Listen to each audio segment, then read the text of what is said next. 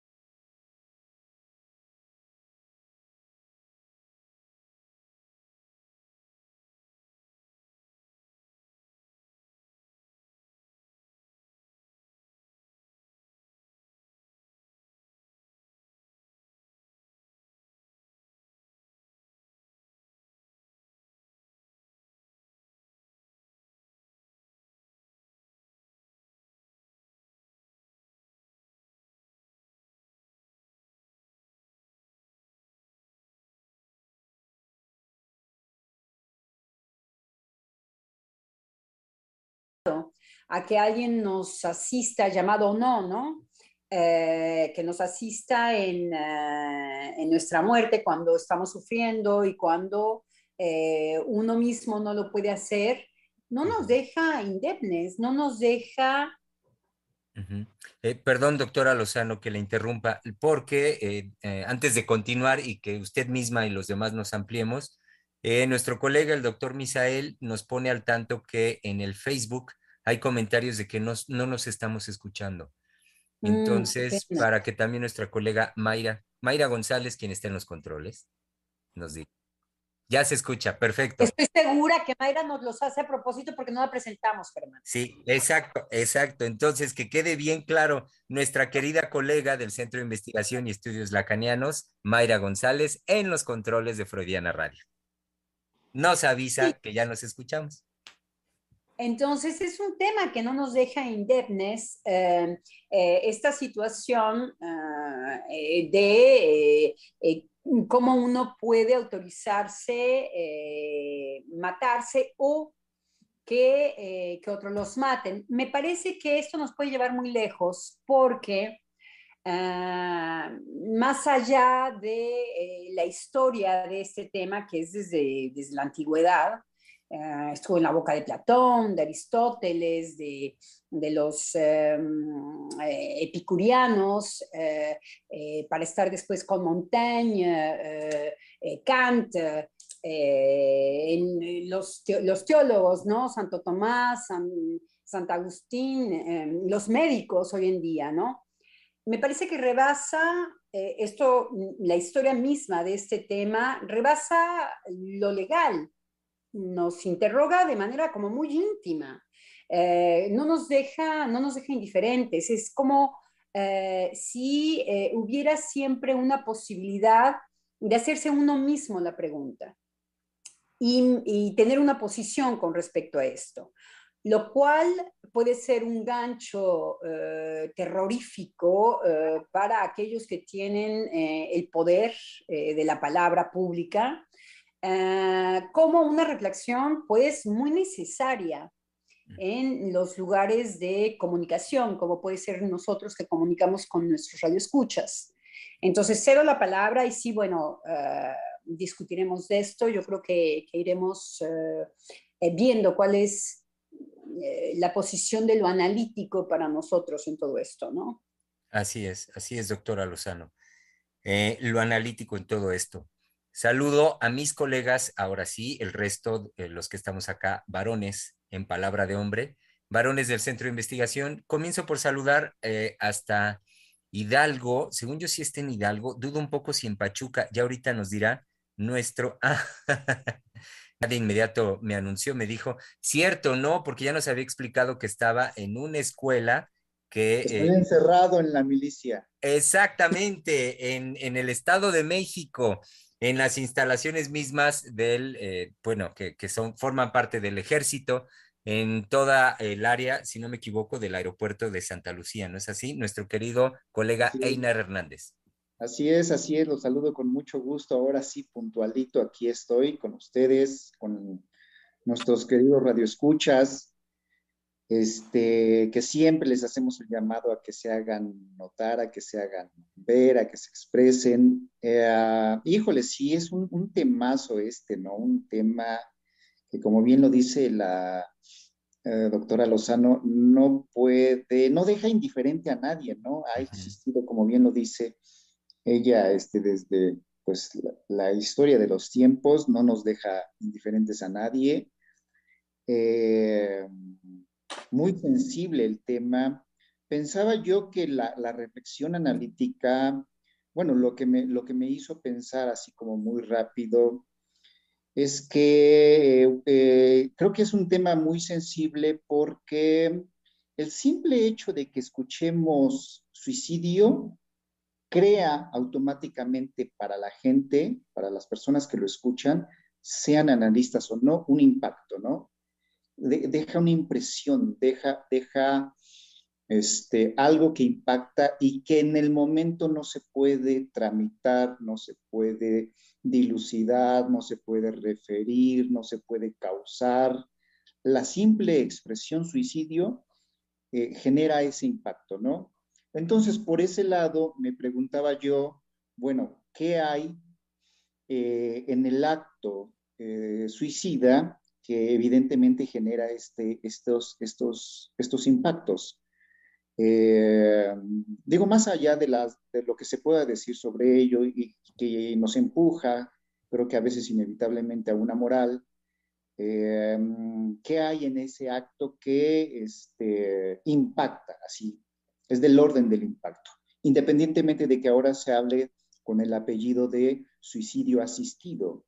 Y también en, esta, en esta cuestión de suicidio asistido, me preguntaba yo, ¿por qué si el acto suicida es un acto propio, por qué ahora habría que requerirse una asistencia, ¿no? Es decir, que otro me asista. Eso también me llamaba mucho la atención. ¿Por qué un otro tendría que asistir? al que es el dueño de su acto. Entonces, bueno, todas esas cosas eh, creo que abren para nosotros un, panorama que ahorita apenas empiezo a pensarlas, te soy sincero, no, no, no, no, no tengo las respuestas, pero eh, me llevan también a, si, si, lo que nos convoca a nosotros es una reflexión analítica, también fue eh, a plantearme en esto del suicidio o suicidio asistido, que son, me parece que son dos cosas radicalmente distintas, este, porque en, lo, segundo ya es la intervención de un otro, eh, me lleva a, plantearme si hay una ética en el suicidio, ¿no? Y en el caso eh, que así sea, eh, en, en, qué circunstancias o en qué razones podríamos decir que hay una ética y en cuáles no? Si, por ejemplo, el que se suicida da en una carta las razones de su suicidio, ¿eso sería la ética? O, este, o eso sería una forma de encubrir algo, no lo sé, apenas estoy haciendo todas estas elucubraciones, justamente la reflexión, eh, pero me parece que sí es importantísimo este tema y para nosotros analistas no puede nunca pasar desapercibido. Entonces con eso también quiero iniciar y determinarme también, porque somos varios, somos retiartos. aspectos ya muy importantes eh, que nos va ubicando, querido Einar. Saludo también en la Ciudad de México se encuentra nuestro colega Néstor Eduardo Juárez. Hola colegas, buena tarde también a nuestros radioescuchas. Eh, sí, es un, es un tema muy sensible, pero es eh, pues capital, me parece, ya lo van mencionando muy bien. Son puntos pues muy álgidos. bueno, iniciando con la con el ánimo, ¿no? Con el que, em, pues yo nombraba, ¿no? Este espíritu eh, que me despiertan las, las, fiestas patrias, el mes, la conmemoración de 212 años ya eh, de la independencia de, México. Entonces creo que con ese mismo ánimo y con este tema, ¿no? Eh, la doctora Lozano ya puntualiza muy bien, ¿no? El impacto, ¿no? cuando uno recibe una noticia, al respecto de, la decisión que un sujeto toma de ponerle fin a su vida, eh, pues me evoca ¿no? la respuesta singular que cada uno tiene al respecto de qué puede ser el otro para, para uno. Entonces, en eso creo que es un, es un tema complejo, ¿no? Hay personas que pueden, eh, pues, inclusive ser indiferentes, otros se pueden alegrar eh, pero creo que eso nunca nos deja indiferentes finalmente, ¿no? Hay una, una respuesta singular. También el tema que nos, eh, bueno, el punto que señala mi colega eh, Einar es, es, es, fundamental en cuanto a, pues, qué es lo que está en juego, ¿no? En, en la muerte asistida o del suicidio asistido, ¿no? Es decir, convocar al otro. más allá de lo, del aparato, digamos, médico, ¿no? Porque, bueno, requerir el medicamento y la dosis, etcétera, no nos dice nada, ¿no? Sino la reflexión analítica va en ese sentido, ¿no? En incluir al otro en una decisión, pero me parece que, bueno, son temas muy importantes que iremos eh, hablando al respecto, pero yo me quedo con el impacto, ¿no? Que para mí, eh, eh, a raíz de las, pues de los acontecimientos, muertes de, de personas cercanas o de incluso, incluso personajes, ¿no? Que están eh, que son importantes en la cultura y que fueron muertes por eh, suicidio asistido, pues bueno, creo que es un tema eh, que sí es pues menester, ¿no? Que lo, que lo toquemos en este espacio. Entonces, bueno, quisiera ya dejarle también el espacio a mis otros colegas para que nos hablen al respecto de lo que les impacta, ¿no? De este tema. Muy bien, muchas gracias, Néstor Eduardo. Y gracias por, por puntualizar con precisión eh, al respecto de la celebración de nuestra independencia, la independencia, de, México, que sí, efectivamente usted dijo 212 años, muy bien, porque yo dije 112. Yo me fui nada más de aquí a la revolución y usted se hizo bien hasta la independencia, 212, gracias. Eh, también saludo, no estoy muy seguro, mejor que él nos diga a nuestro querido colega que según yo está en el estado de Hidalgo, en algún lugar de Hidalgo, y ya ahorita que él nos lo aclarará, aclarará puntualmente, y me refiero a nuestro colega Oscar Hernández. Sí, doctor Germán, muy buenas tardes y buenas tardes a todos los compañeros en este martes. Es, efectivamente, eh, acá en la ciudad de Pachuca Hidalgo también nos encontramos este, en la labor, en el trabajo y desde luego en esta disposición de, de conversar con ustedes en este tema que a mí me sorprende, lo que dice, lo que dice Eduardo, sobre todo el impacto que genera. ¿Y cuál va a ser ese impacto? Que es algo que jamás va a tener caducidad. Y es el, el encuentro con la muerte o la idea que tenemos de la muerte o la experiencia que podemos llegar a tener en algún momento este, con, con pensar en que una persona querida puede fallecer o inclusive cuestionarnos sobre nuestra propia, este, nuestra propia vida. Y esto en relación con la simultaneidad, que desde luego que nos puede generar muchísimo horror, sin embargo, también se va a colar algo satisfactorio, algo, algo oculto, de lo cual nosotros no queremos saber y no queremos dar cuenta de que nos está sucediendo. Eh, y em, en esta línea quería, este, quería agregar, quería compartirles que es este, es, lo podemos poner del lado de la, de la moral, algo de que si es bueno o si es malo. Pero yo creo que traigo esto también para cuestionarme y también para preguntarme e ir este, a dar cuenta de qué es lo que está de fondo. Eso es, este, eso es lo, que, lo que me genera el impacto del título que ahorita nos tiene, nos tiene conversando. Muy bien. Muy bien, muchas gracias, Oscar. Y pues, no podemos hacer un excelso cierre de las presentaciones más que con nuestro querido colega, el psicoanalista Misael Montes de Oca. Ah, caray, ya me, puso como Excel. Sí, sí, sí, para... Oiga. Eh, le soy sincero que lo hago también para comprometerlo en lo que nos va a transmitir ahorita como excelso. Bueno, yo entro de hecho a También está Germán, creo que nos tiene que... Exacto, nos falta nuestro queridísimo Germán López Díaz. Exacto.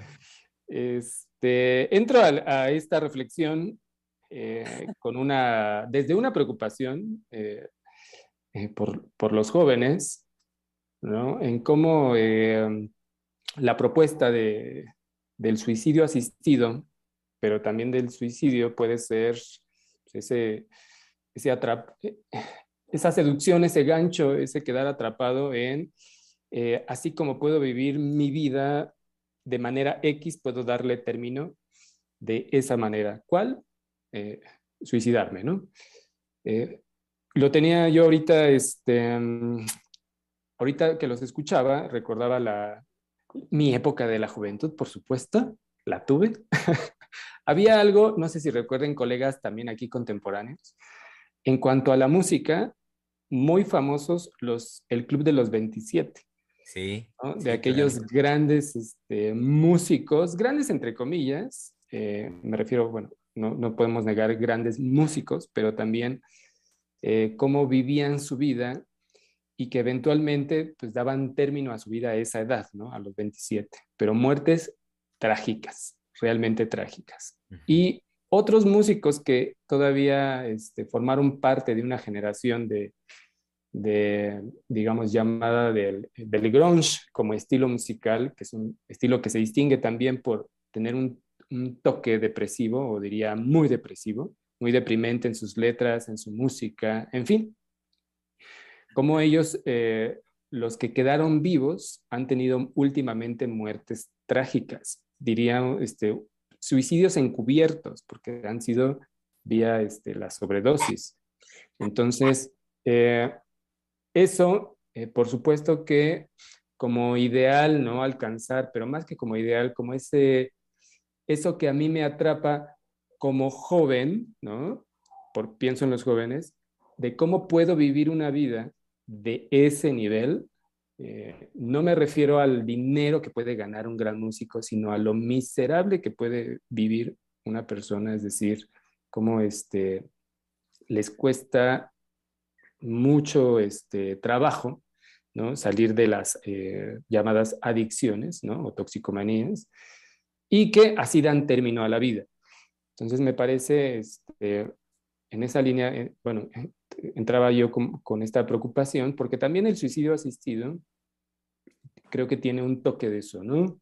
De, este, de atrapar, no a todos, pero sí atrapar, em, eh, sobre todo a los jóvenes que últimamente en México, no sé si este, lo sabían colegas, pero hay una preocupación muy creciente ya casi de salud pública, eh, digamos en, esos términos de salud pública, el altísimo eh, nivel de, incidencia de suicidio en los jóvenes. Estoy hablando de 17 años a 25 años, este, que está ya alarmando al sistema de salud aquí en México.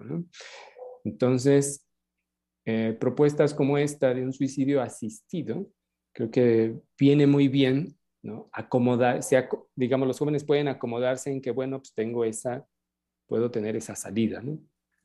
Entonces mi vida la puedo vivir, pues ahí más o menos, ¿no? Es decir, mm, pues finalmente en algún momento me puedo deshacer y deslindar de lo que yo puedo apostar por vida o por construir como una vida y eventualmente darle término, ¿no?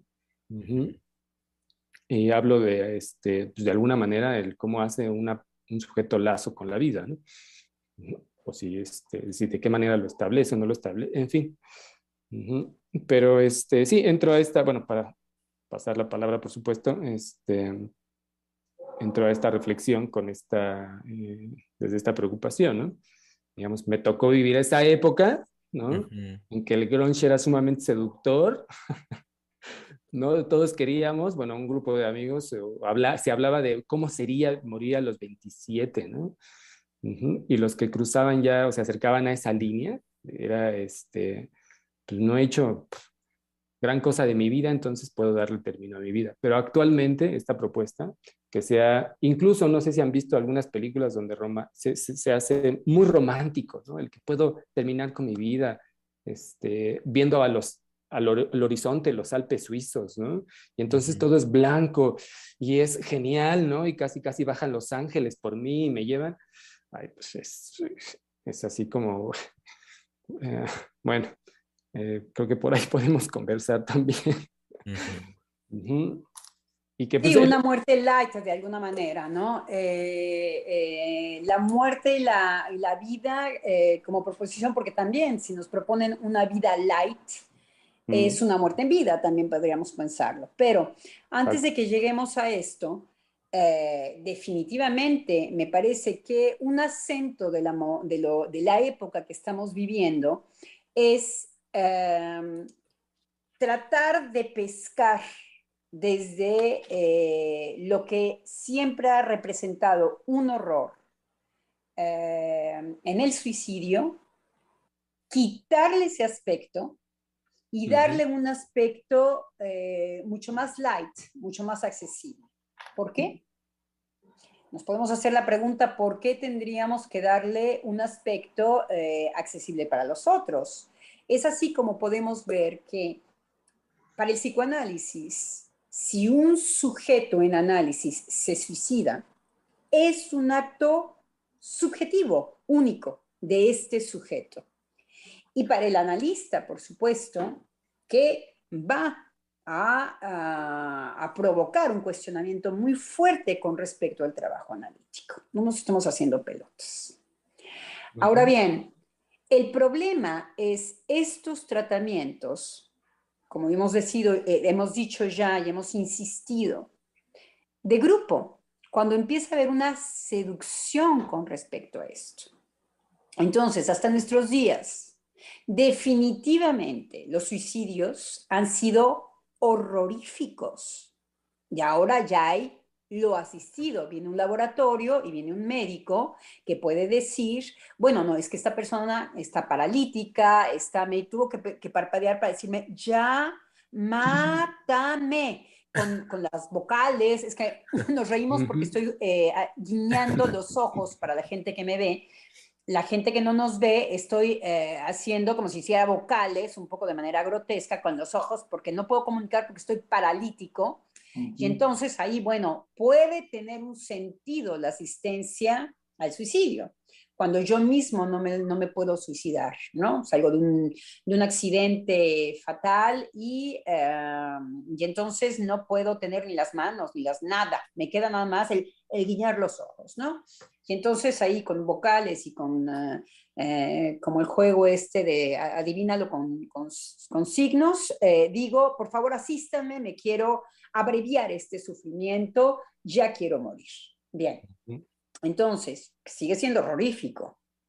Sigue teniendo este aspecto en donde me parece que lo que es muy interesante, tanto del, de este planteamiento del, de asistirlo, ya empieza a inyectar algo de lo light, como eh, todavía no es tan posible porque, bueno, el que se suicida se ahorca, se llena de químicos, eh, eh, se avienta de una ventana, se, se, come, se come veneno para ratas, se comen, en fin, los suicidios son horroríficos. Vemos que lo que ha operado, lo que ha sido francamente abierto en el suicidio hasta ahorita humano, es que viene a pellizcar algo que tiene que ver con la particularidad del horror en lo humano. Es por eso que no nos deja tranquilos. Entonces, el nuevo discurso va a ser, por supuesto, que encubrir, decía Oscar, que es lo que se encubre, eh, Einar decía, eh, sale una moral muy fuerte, eh, ¿Qué es lo que se viene a moralizar, lo que se viene a encubrir? Que efectivamente el suicidio siempre jala algo que tiene que ver con los aspectos mórbidos de los sujetos. Que si no es imposible suicidarse. Entonces, lo mórbido no es cualquier tema, es lo que se va a tratar de ocultar. Ahora va a haber, como siempre se propone en, eh, eh, en la química algo que lo oculte. Vamos a tener una, una, pasillita bonita, que es una película de ciencia ficción que ya salió hace mucho tiempo, que se llamaban Las Galletas Verdes, en inglés. En español ah, también se llamaban Las Galletas Verdes. En español le pusieron Cuando el destino nos alcance. ¡Qué maravilla! Bueno, es que en México de verdad, o en no sé si son, en dónde se hizo el, el título en español, pero Cuando el destino nos alcance. Eh, no cualquier destino, porque la película justamente muestra el horror que está oculto frente a la pasillita, y al, como decía Misael ahora, viendo los Alpes, una cosa nevada, y eh, eso, eh, eso está ocultando algo. Está ocultando que el suicidio tiene que ver con aspectos mórbidos del sujeto muy particulares, no cualquiera. Bien, no quiere decir, como preguntaba eh, Einar, si no nos podemos cuestionar si puede haber una posición ética con respecto a esto. Bueno, eso lo podemos discutir, podemos eh, eh, efectivamente no sancionarlo desde una moral, el tema. Cedo la palabra. Pero me parece, me parece excelente en que usted haya, haya mencionado el aspecto del horror y de lo mórbido en el suicidio, porque me hizo pensar o me llevó de que eh, si, esto siempre ha estado así en, el acto suicida, ¿no? Usted describía muy bien cómo alguien para suicidarse tenía que ahorcarse, ¿no? Tenía que eh, este, aventarse, no ser un puente de un edificio, tenía que llenarse de pastillas, es decir, lo, lo horrendo, ¿no? Y simultáneamente lo mórbido, ajá, darse un tiro, y todo lo que eso implica en una decisión, que eso es, ese es el horror. Me parecía muy, muy importante que usted subrayara eso, doctora Lozano, porque me llevó a pensar en qué momento el, el suicidio dejó de ser una prohibición. Eh, es decir, eh, una prohibición porque en, en, la experiencia, digamos, cotidiana de los seres humanos, no, no somos, no iba a decir no éramos, no somos dueños de nuestra muerte. Eh, es decir, eh, se sabe, se dice eh, que este, pues, yo voy a morir no cuando yo lo decida, sino quién sabe cuándo. En ese sentido, no soy dueño de mi muerte, ¿no? Porque es, pues, el hecho de que yo no sepa cuándo voy a morir, ya no me hace de alguna manera este, que esté en mis manos. Por lo tanto, el hecho de que alguien lo decidiera ya, ya tocaba del orden del horror, ¿no? Es decir, estás atentando con una prohibición. Ahí había, quiero decirlo así, ahí había una prohibición, ¿no? Eso no, eso no es posible. No puedo quitarme la vida. Entonces, me parece que el introducir ya el aspecto de suicidio asistido eh, eh, rompe esta prohibición, digo, la, quita como, como, como prohibición y entonces creo que permite que esto que era del orden del horror y de lo mórbido ahora pase de una manera como ustedes venían diciendo, este, Misa y usted, eh, doctora Lozano, eh, como de algo de lo bello, de lo light, de lo tranquilo, y le quita el horror, ¿no? Le quita el horror de que era un acto, este, no solo que no cualquiera lo podía cometer, sino que no era cometible. Este, entonces, creo que la cuestión de lo asistido lleva en la sociedad actual a que eh, se puede pasar de una manera en donde no hay una transgresión, no hay un acto de, lo, de este, transgresivo. Eso me hizo pensar lo que usted venía desarrollando. Y, y ahora, eh, bueno, y ahora, Inar, usted me hace pensar en algo. Ah, hay que ver qué es lo que hemos venido desarrollando eh, todo este tiempo en Freudiana Radio. Hay que ver los efectos en el lazo social, en, en la comunidad, de el borrar las prohibiciones, que eh, generalmente, generalmente esto se alude al discurso de índole moral para decir lo que sí, lo que no, lo prohibido y lo permitido. Y, y para muchas personas pareciera que es nada más la moral quien se encarga de, regular todo esto y de hacerse cargo. Eh, y por supuesto que no. Lo que quiero decir es que justamente el psicoanálisis, eh, si viene a, a, poner de cabeza todos los discursos, la existencia misma de los seres humanos, es porque va a señalar cómo no se trata de la moral, sino que hablar de, de las prohibiciones es también al mismo tiempo dar cuenta de la conformación y de la dinámica misma de nuestra vida psíquica, de nuestra vida emocional.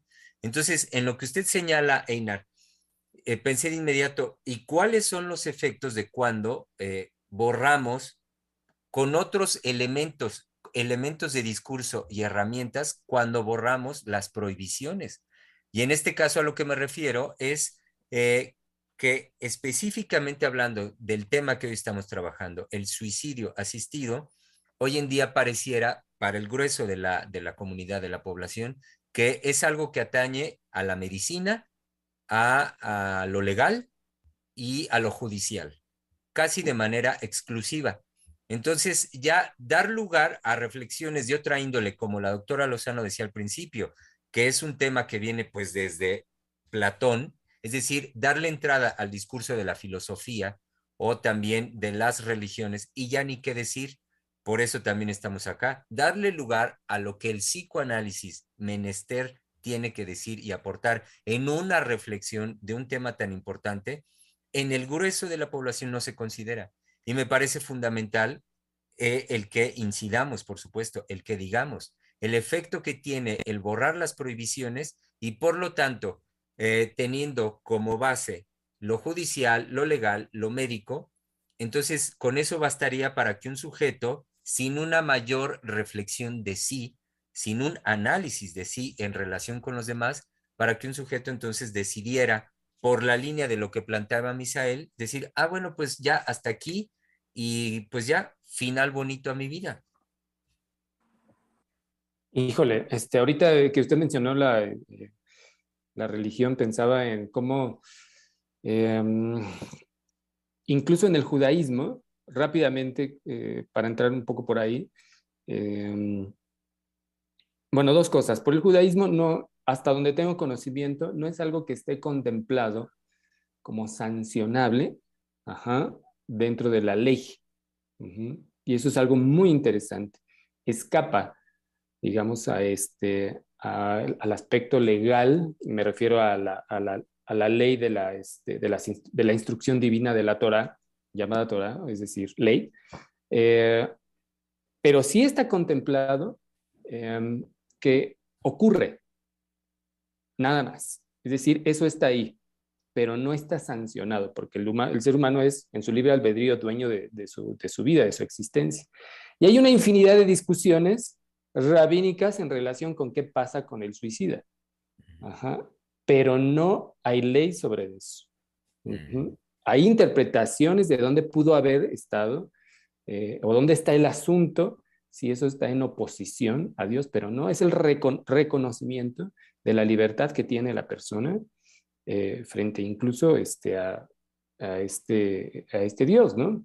Bueno, ahí se parece un poco a la posición analítica, ver ah. eh, el sujeto en dónde está posicionado con respecto a sus horrores.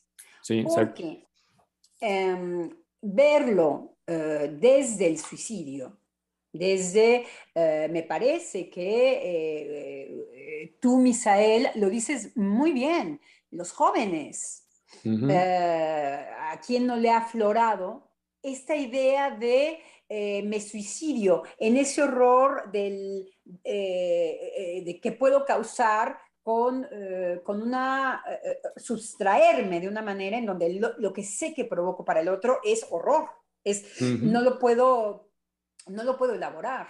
Entonces, no es, no es, es, tiene esta conexión con el horror.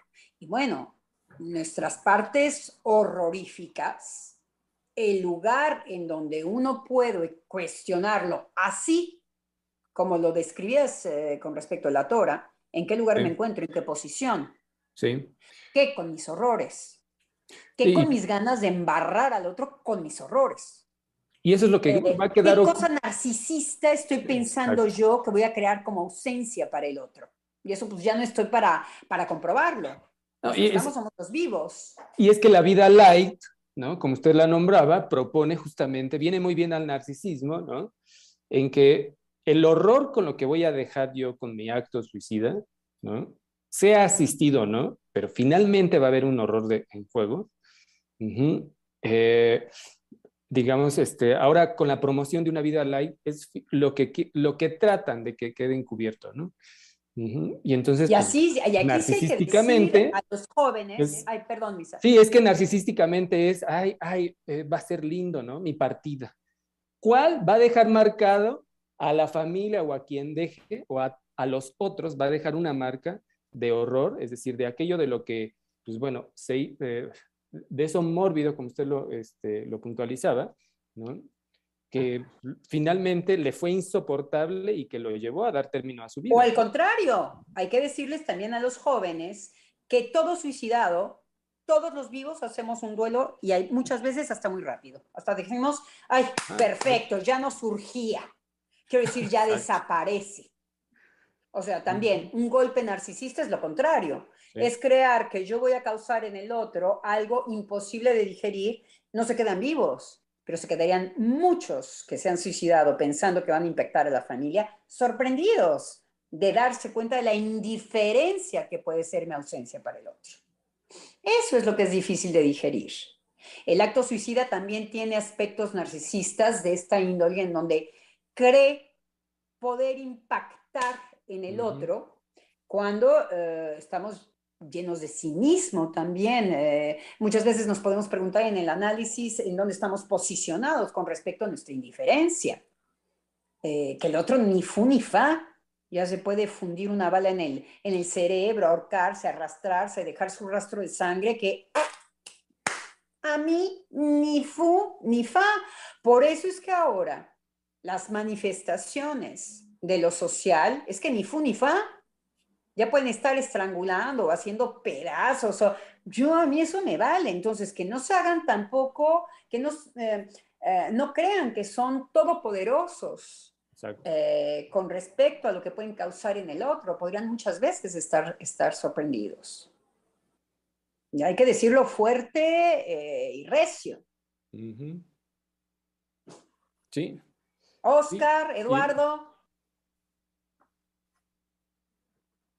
Sí, doctora Lozano.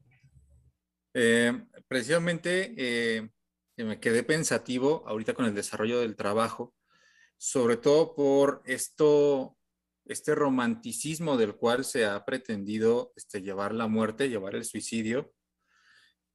Em, y em, integrando lo que decía el doctor Misael del Club de los 27, este, que hubo un momento en que publican este, el, diario de Kurt Cobain, justamente de Nirvana, y hay una frase donde igual uno leyéndolo como joven, como estudiante, decía, es que de esto se trata la intensidad de la vida.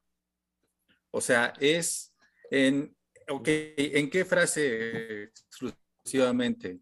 Decía, este, igual que un fósforo, te vas a, este, a extinguir en lo más alto y ya de ahí puedes alcanzar la muerte. O sea, esa pretensión de, de que eso es la vida, de alcanzar en la plenitud esa intensidad más allá.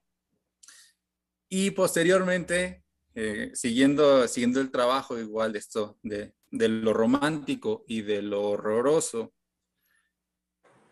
y de la pretensión que tiene este, el suicida de impactar en la vida de los, de los que le rodean, y sobre todo para los vivos, ¿cómo, ¿cuál va a ser el posicionamiento ante eso?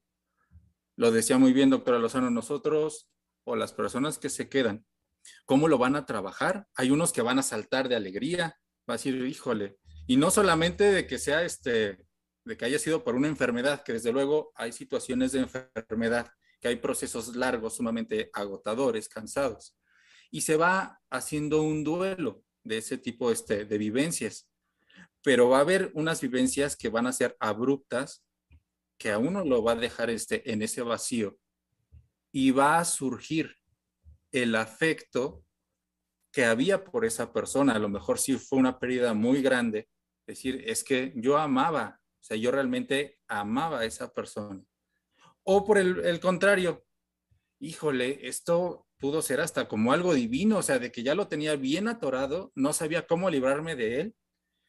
Y de la noche a la mañana tuvo un accidente y se me y se fue. Híjole, que Dios este que Dios lo bendiga pero yo ya no voy a lidiar con él. Y es en la línea este, justo del, de reconocer que de eso, este, que de eso insoportable también habita en nosotros.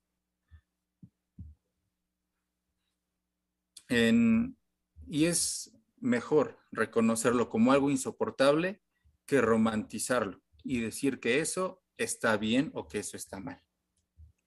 Y en esa línea me gustaría comentar, bueno, yo pensaba cuando ustedes iban elaborando todos estos puntos que son, pues sí, eh, fundamentales para poder dimensionar, ¿no? Em, eh, e, ese tipo de actos, em, bueno, me hacían recordar ahora, que mencionaban, pues bueno, estas anécdotas de la música y del Club de los 27, que también en ciertos géneros de música un poco más agresiva, eh, digamos, hay una una apreciación estética inclusive, ¿no? De, la manera en la cual un sujeto se puede suicidar, es decir, cuando son eh, pues, eh, suicidios muy grotescos que se hacen con armas como escopetas y que dejan, bueno, ensangrentada la escena, ¿no? Digamos, en lo grotesco de, eso se hacían inclusive, pues bueno, eh, ventas masivas de discos por la muerte de tal integrante de la banda, entonces... también caen en, los, en, en el ser humano que puede ya no solamente eh, horrorizarse, ¿no? Con un acto de, esta naturaleza, sino encontrar un placer mórbido, ¿no? Enorme en, en, estas imágenes, en la muerte del otro, eh, que lo comercializan, ¿no? Entonces, eh, me parece que son saltos gigantescos en cuanto a creaciones de, los, de los, seres humanos. y no solamente en eso que es muy importante, ¿no? Digamos, pasar del acto narcisista, que bueno, no contempla, me parece, en ese, sentido lo que la doctora Lozano nos decía, ¿no? Ese otro sentido en el que el sujeto puede eh, eh, pensar que, bueno, que su acto va a dejar conmovido a los otros, les va a generar un, un, pues un dolor, una tristeza, a, que pues, pues, sea indiferente, ¿no? O inclusive se pueda alegrar el otro por, por, su, por su muerte, ¿no? Entonces creo que estas creaciones me parecen eh, pues realmente complejas por lo que nos muestra, ¿no? Pero ahí, el, digamos, el que se haga venta, ¿no? A partir de un, suicidio grotesco en, en el ámbito, por ejemplo, de, de, la música, ¿no? Ahí el sujeto ya realmente cae como un desecho, ¿no? Es decir, sí, vamos a hacer de tu muerte, ¿no? Aunque haya sido el, el genial músico, en fin, y si decidiste hacer una muerte grotesca, un suicidio grotesco, ¿no? Horrorífico, pues sí, lo vamos a comercializar, es decir, hasta se vuelve un tanto, este, ¿cómo decirlo? Pues... Eh, es, es un producto... sí, y cae como desecho, es decir, ya... Sí. Mira, tú ya te moriste, pero de ti vamos a de, de ese acto vamos a hacer dinero. ¿no? Pues es, es decir, justo, doctor Misael, lo del el suicidio asistido, con este tipo de lugares o clínicas en el nivel particular, o incluso este, mmm, medicamentos que después de cierta dosis ya puede, este, ya puede el cuerpo dejar de, de funcionar, ya se provoca la muerte. Y es algo que en un principio dije, ok, ¿cuál sería la diferencia entre un suicidio asistido y la eutanasia?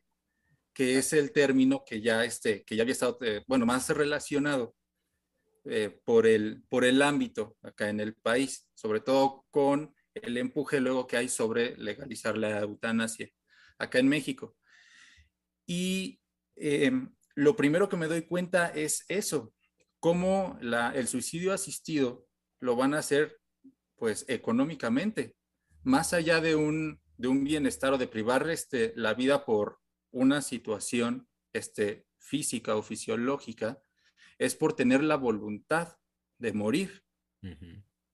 Y cómo a eso le van a, este, le van a sacar este, pues, un, un dinero. O sea, ¿cómo eso le van a Lo hacer? contrario también le sacan dinero. Cuando eh, una persona eh, llega muy herida de un uh, accidente y que se le mantiene vivo, se le mantiene vivo, se le mantiene vivo, se le mantiene vivo, y ya es sí. un vegetal, pero eh, se le pueden poner químicos, se puede explotar eh, a la familia que no quieren perderlo, y también hay una economía muy fuerte. Fíjense sí, cómo los dos extremos, la mordida de poder explotar el sufrimiento humano, inmediatamente se, se vuelve en mercancía para ciertos grupos. Uh -huh los que se llaman los oportunistas.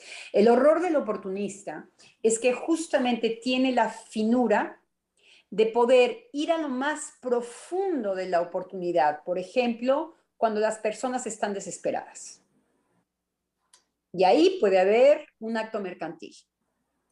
Entonces, las guerras, eh, cerca de personas que están perdiendo a alguien, eh, en, eh, en, gente que tiene eh, un malestar por una pérdida y entonces se le comunica con los, con los muertos y se está explotando eso hasta que el cochinito quede, quede sin dinero, en las sectas, en donde se va con un narcisismo y una desolación de soledad absoluta. Y desde por ahí también hay una, un, una cantidad de mercantilismo, siempre que haya lo que decía Germán, que era muy importante. ¿Qué consecuencias?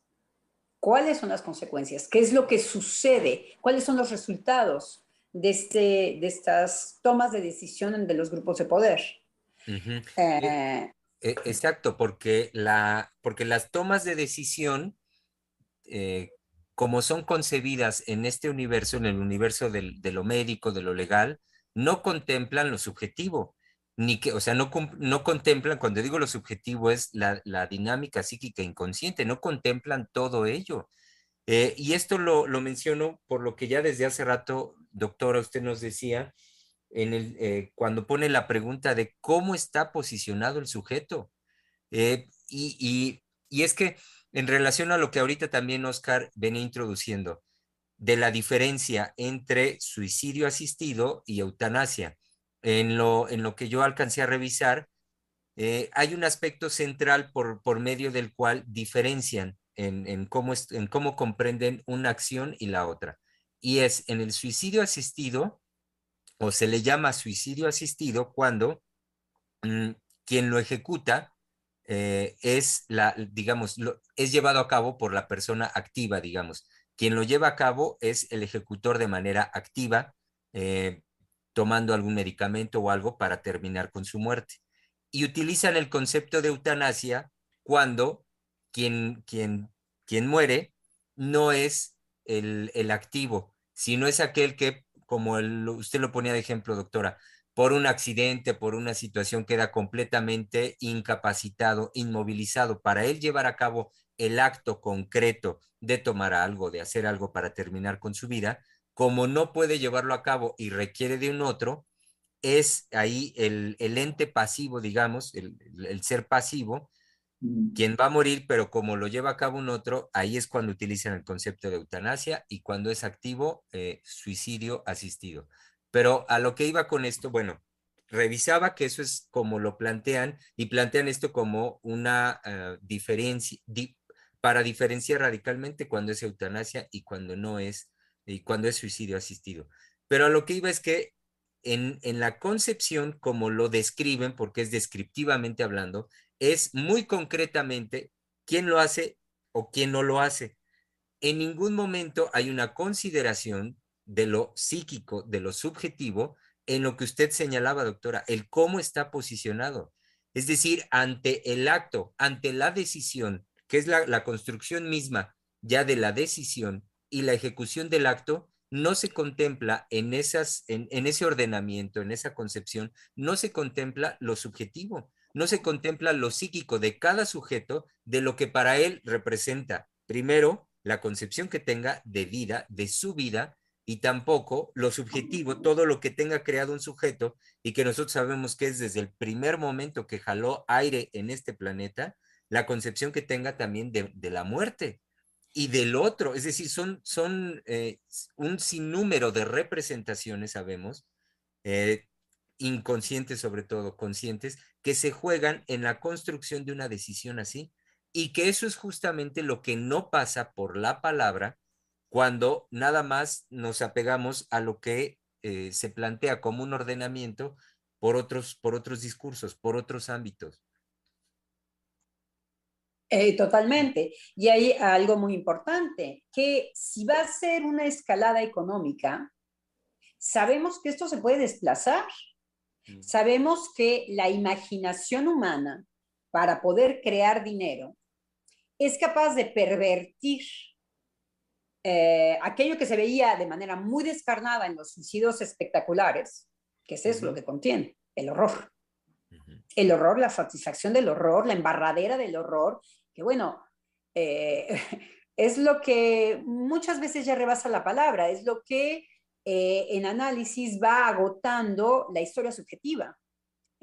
cuando el sujeto ya llega a, ah, caray, yo y mi, y las ganas de embarrarle al otro y así es descuartizar eh, me o descuartizar al que tengo enfrente. Y la satisfacción eh, que yo puedo recibir de esto empieza, eh, todo el aparatejo de las palabras empiezan a ya no poder dar cuenta de esto. Entonces vemos muy bien cómo en el caso del suicidio exacto se actúa. Entonces, se trata del horror, por un lado, y que se decía y se enunciaba de manera mm, pues, muy clara, es como eh, ciertas cosas en los niños o en los adolescentes, se dice de manera muy clara, no se anda ocultando que si light o que si no light o que si es por el bien del otro. Porque, ¿qué es lo que puede hacer la economía? Pues va a tocar a los viejos. En cuanto un viejo se quede sin palabra, se va a poder interpretar un tercero que se le puede asistir para que no esté ya quitándonos aire. Y todos los escenarios de ciencia ficción que se están haciendo hoy en día. Ahora hay una ciencia ficción interesante porque parte la ciencia ficción de las posibilidades de la economía. Ya está pensando, ya está pensada la ciencia ficción como economía. Entonces, los problemas que se plantean es eh, está tan oculto con aquello que es light que en realidad lo que se oculta es un asesinato, por ejemplo. Hay una, hay una serie, ahora no me acuerdo, eh, de ciencia ficción que, es, eh, que, que, era, que estaba bien llevada, en donde la economía está en irse a, a ocuparse de la tercera edad y de robarles absolutamente todo su dinero, protegiéndolos. Ahí está el ocultamiento más atroz del cinismo.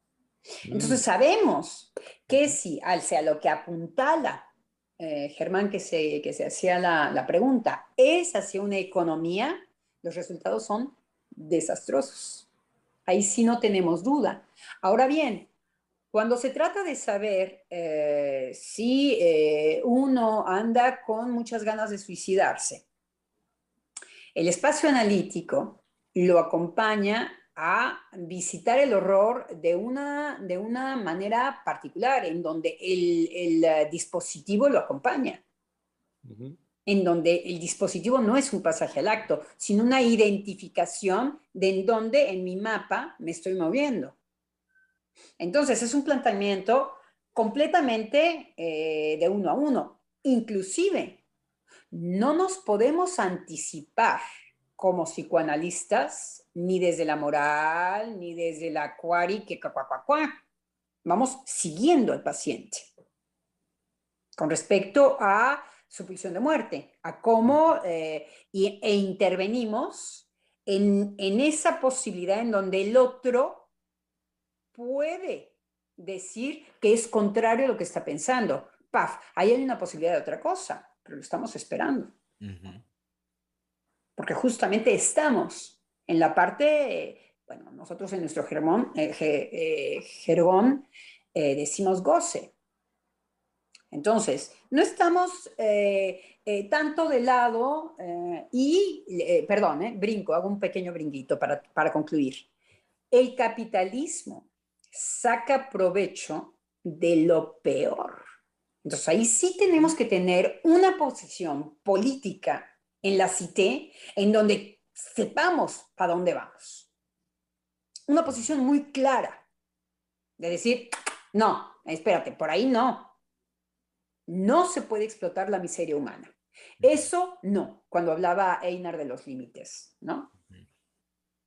Ahora, eh, me, gustaría introducir esto que Germán mismo lo, introdujo cuando él habla de este, la participación de lo legal y la medicina.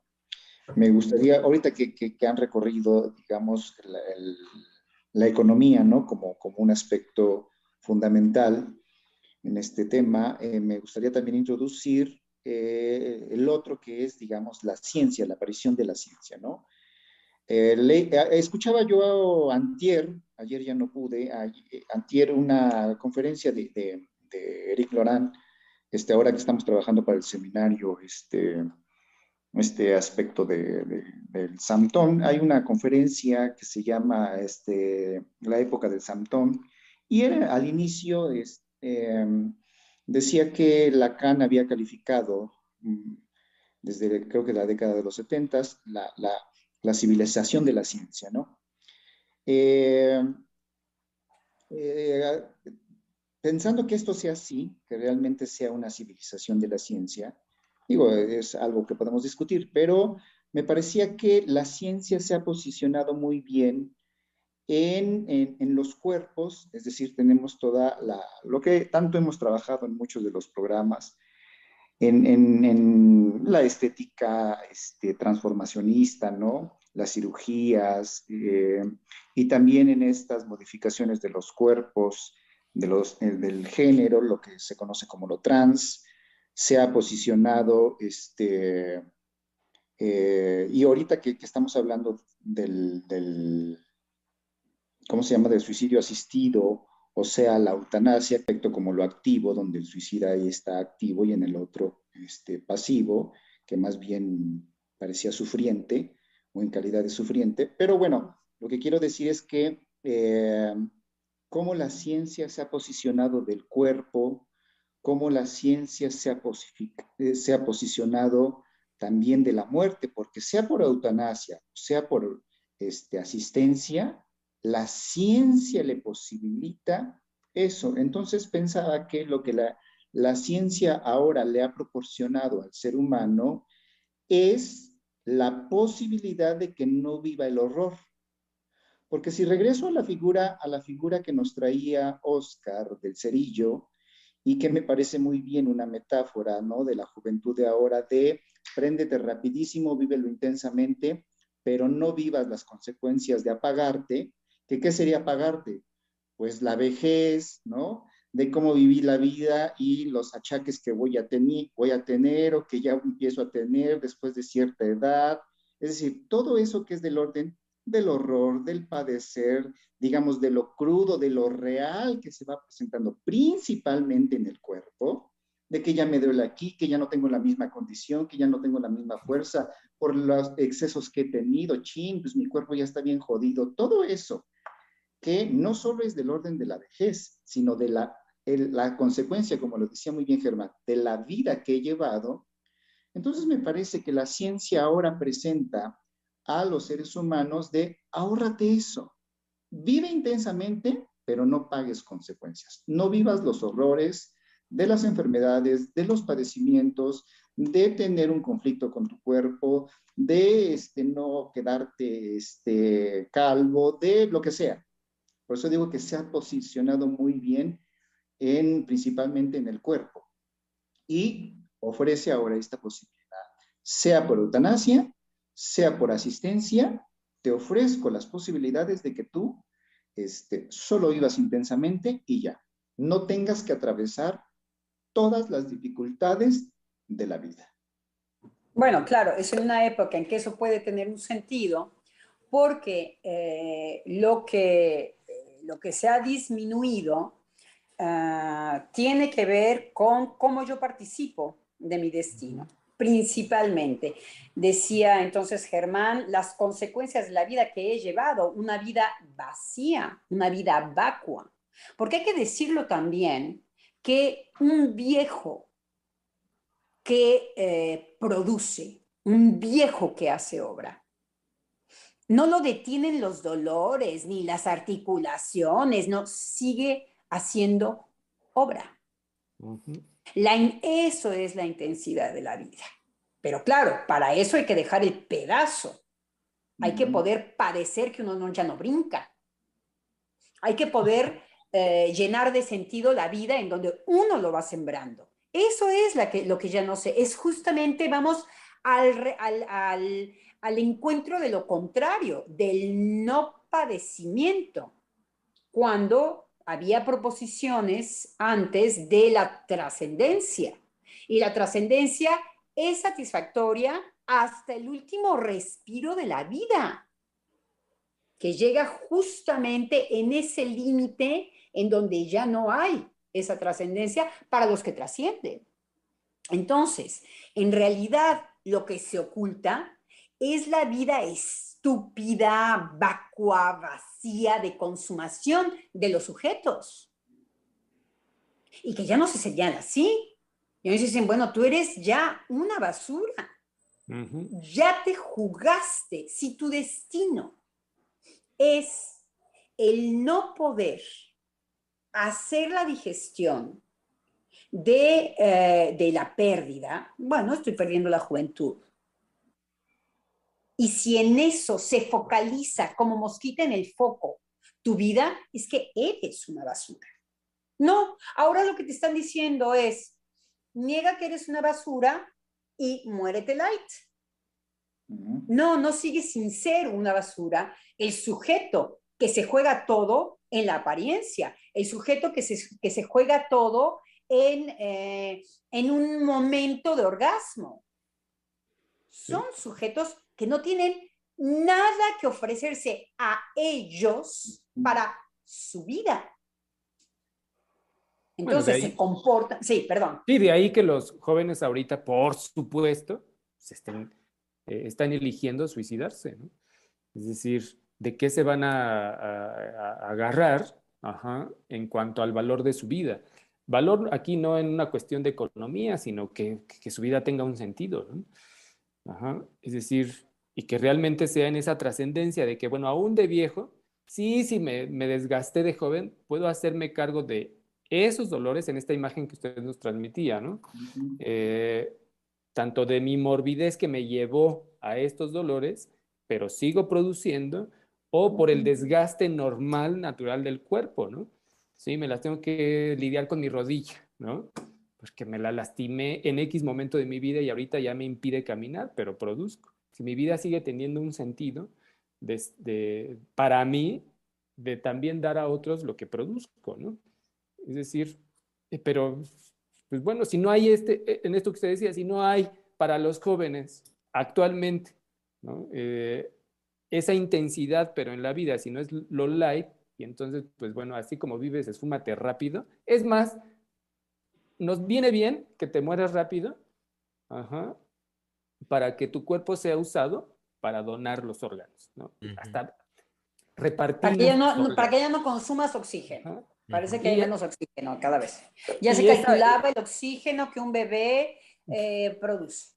Y esa promesa... Este, el dióxido de carbono que producimos. Sí, y esa promesa pues, narcisista de que sí vas a seguir viviendo en otros, ¿no?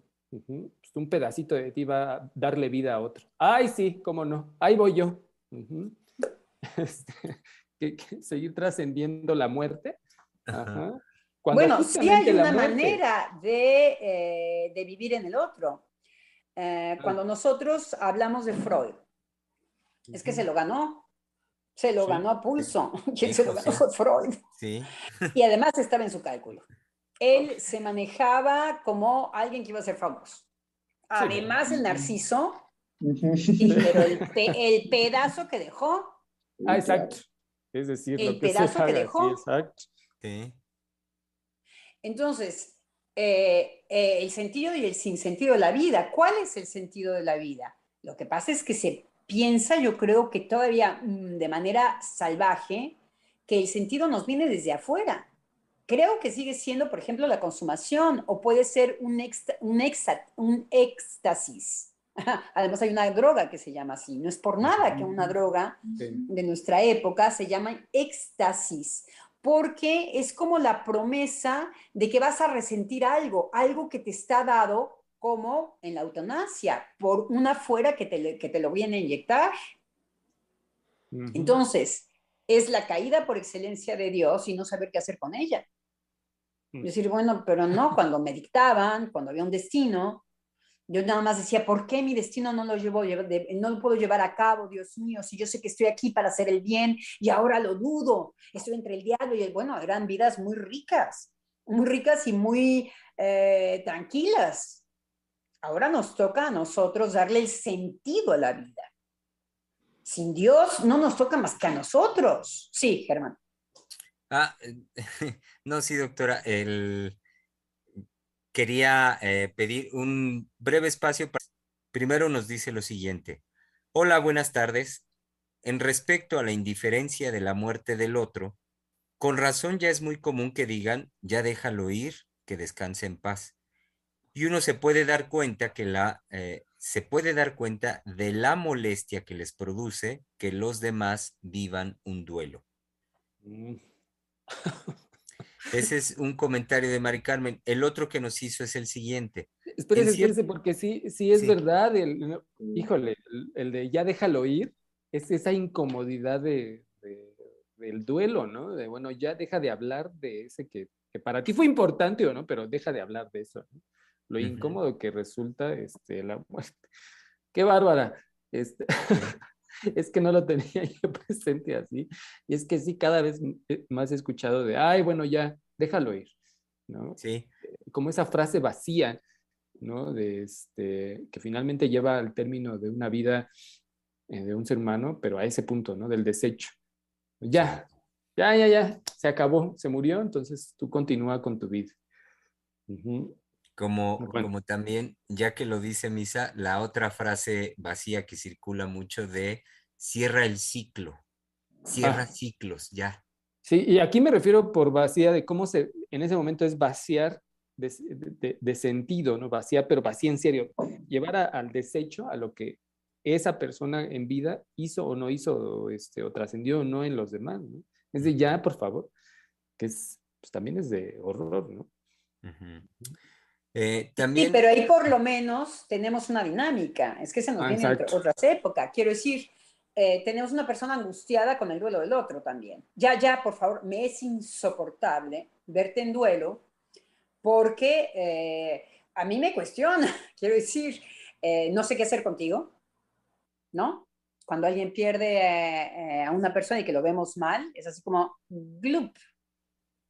¿Qué le digo? ¿Cómo lo sostengo? Además, se siente una obligación de decir algo, por ejemplo. Ese es un gran tema también. ¿Cómo el otro nos obliga? ¿Desde dónde viene esta obligación?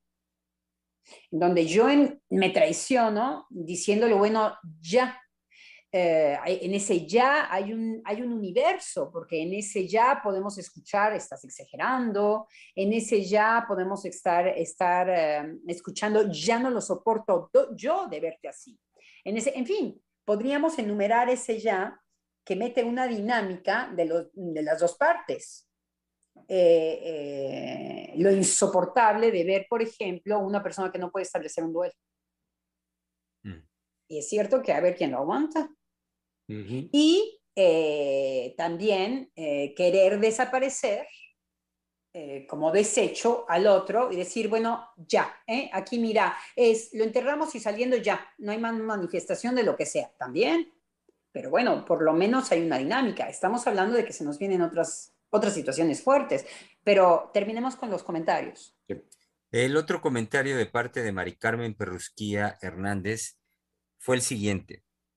En ciertos hospitales hay un programa que se llama Clínica del Dolor, donde se les da a los pacientes con enfermedades terminales la posibilidad de tener una muerte asistida, pero se requiere que el paciente ya casi esté, ya casi se esté pudriendo en un 80%, a menos que exista algún médico que tenga un poco de bondad y ética para que sea un poco menos horrible la muerte que es lo que decíamos. Puede estar la economía del otro lado. Sí. Ahora, también puede haber, en fin, se nos viene un problema fuerte con esta situación de lo light con respecto a la muerte.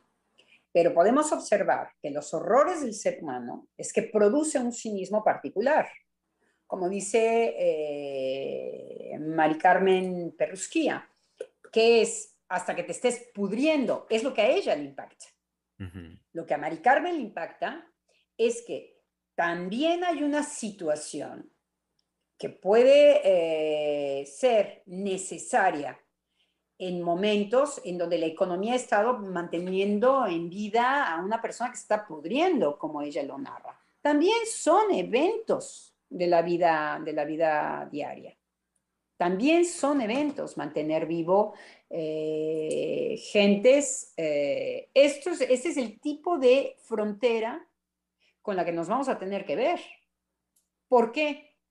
Porque la economía ya tomó posesión de esto, como diría Einar, porque la ciencia ya tomó posesión de esto. Entonces ya hay algo eh, desde, desde aquello que es decidido, no de manera subjetiva. A veces no se puede, dice Mari, Carmen. A veces dice, oigan chicos, ¿y qué pasa cuando eh, ya no hay subjetividad que pueda decidir? Ah. Me parece que ahí el psicoanálisis tiene que decir poco. No es el lugar del psicoanálisis. El psicoanálisis dice cuando ah, el otro, el sujeto, habla. Eh, y el, el, psicoanálisis puede tener una fuerte eh, oposición frente a cómo el grupo puede acallar lo subjetivo y cómo se trata de amos ardientes de explotar lo peor. También tenemos una posición con respecto a eso. Eh, pero eh, se van a venir todos estos, todos estos problemas. Sí, Germán.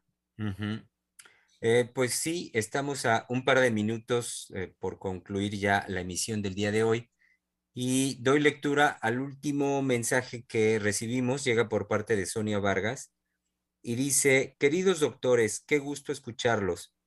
Hoy quiero decirle a nuestro querido doctor Germán, recordando que usted siempre nos dice, nuestro querido público Radio Escucha, gracias. Gracias por su voz que siempre nos recibe y nos anoticia el encuentro mediante la palabra. Su locución es muy bella, al igual que la palabra en sí, que desde latín, locutoris significa el que habla. Qué bonito. Sí, sí, qué lindo. Muchas gracias, Sonia Vargas, por, por su comentario. Este, confieso que muchas veces leo los mensajes, este, eh, digamos, no previo, sino ya cuando lo voy a decir al aire, pues es la primera vez que lo leo. Eh, el, de, el de Sonia lo leí un poco antes y hasta dudé, dije, ay, no, mejor no lo leo. Qué piropo tan bonito. Ahora, ¿cómo lo asumo? Qué bien, qué buen señalamiento, Exactamente. Ahora, ¿cómo lo asumo? Así es. Así es. Em, pues eh, estamos llegando al término de la emisión de hoy martes, Palabra de Hombre, en Freudiana Radio, la voz psicoanalítica del mundo, desde donde convocamos, como siempre lo hacemos, eh, querido público, a su participación y su asistencia el día de mañana. Continuaremos mañana esta importante reflexión. Siendo miércoles, saben que es la oportunidad de volver a pensar. Volvamos a pensar mañana una reflexión analítica al respecto del suicidio asistido. Nos escuchamos mañana.